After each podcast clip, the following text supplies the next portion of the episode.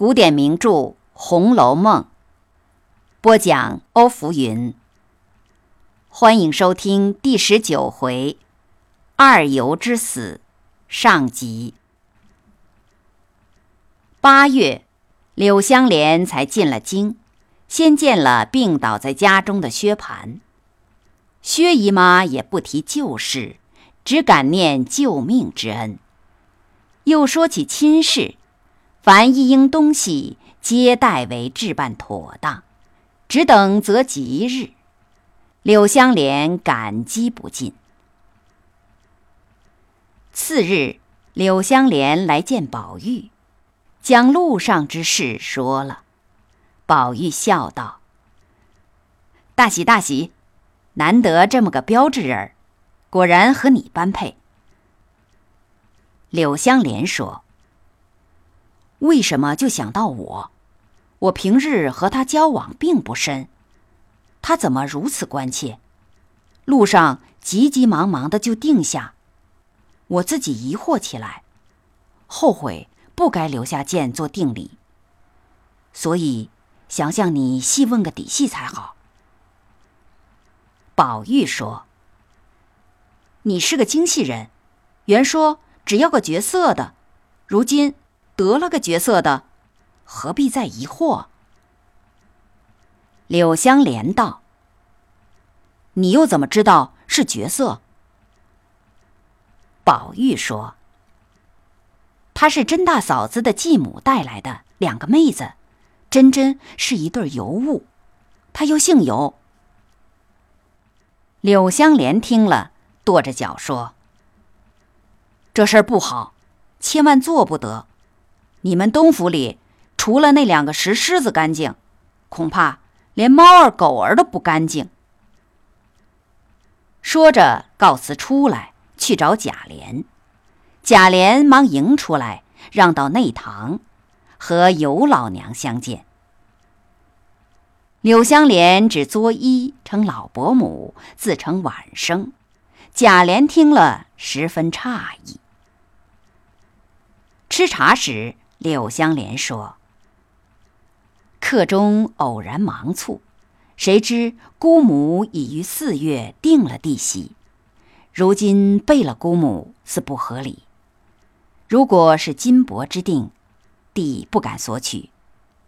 但此件是祖父所遗，请仍赐回为幸。”贾琏听了不自在，说道。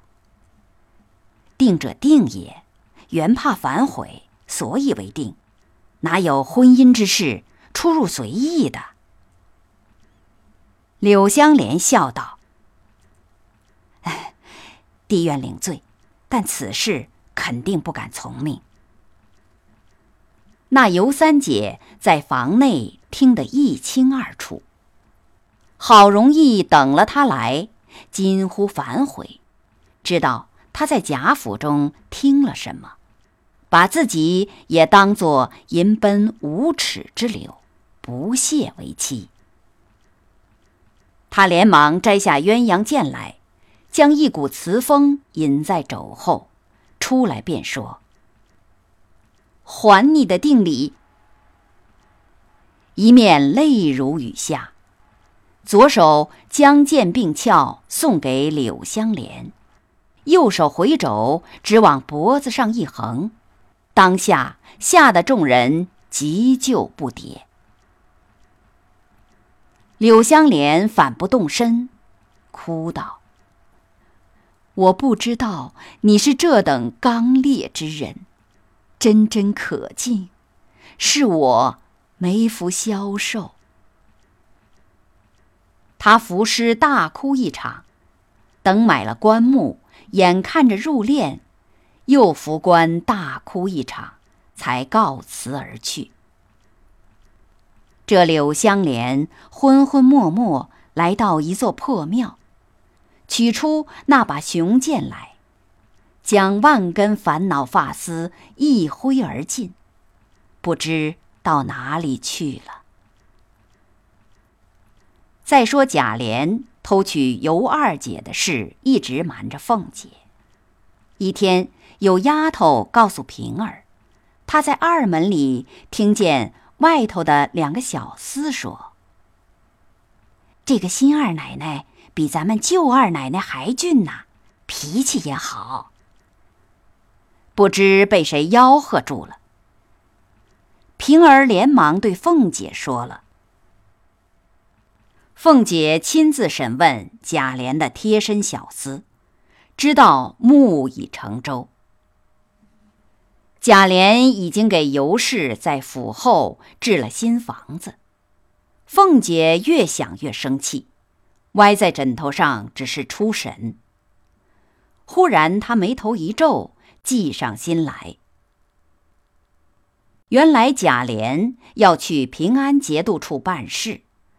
凤姐早已心下算定，只等贾琏前脚走了，回头便命人收拾东厢房三间，依照自己正事一样装饰陈设。十五日一早，凤姐只带了平儿、周瑞媳妇等四人，由星儿引路，一直来到府后新房子门前。星儿叩门道。快回二奶奶去，大奶奶来了。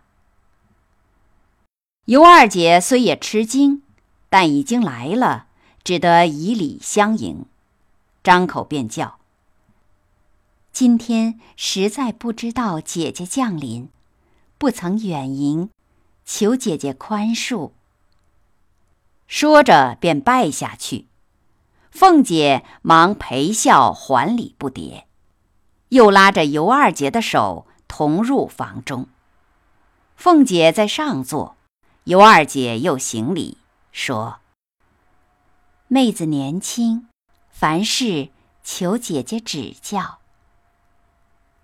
凤姐忙下座还礼说：“我也年轻，只知道一味劝二爷保重，别在外边棉花素柳。”如今娶了姐姐做二房，这样正经大事却不曾和我说。我也劝过二爷，早办了这件事儿，生个一男半女，连我将来都有了依靠。不想二爷反认为我是那种嫉妒心重的人，私自办了。现在可巧二爷走了。所以我亲自过来拜见，还求姐姐体谅我的苦心，启动大驾，挪到家中。你我姐妹同居同处，合心合意，劝谏二爷谨慎事务，保养身子，这才是大礼呢。要是姐姐不肯去，我也情愿在此相陪。每天服侍姐姐梳头洗脸，说着呜呜咽咽哭了起来。尤二姐是个实心人，便认为他是好人，心想小人不称心诽谤主子也是常理。她于是倾心吐胆说了起来，竟把凤姐认作知己。又说：“今天既然遇见姐姐，这一进去，凡事只凭姐姐料理。这几个香柜也不过是二爷的。”凤姐听了，催着尤二姐穿戴了，二人携手上车。凤姐又悄悄告诉尤二姐。我们家的规矩大，如果老太太、太太知道二爷效忠娶你，管把他打死了。我们有一个花园极大，姐妹们住着，轻易没人去的。你这一去，先在园子里住两天，等我想个法子回明白了，那时才妥当。尤二姐说。全凭姐姐决定。他俩下了车，凤姐赶散众人，带着尤二姐悄悄的求李纨收留几天。那尤二姐得了这个所在，又见园子里姐妹们个个相好，倒也安心乐业。感谢收听《红楼梦第十九回二游之死上集。欢迎继续收听二游之死下集。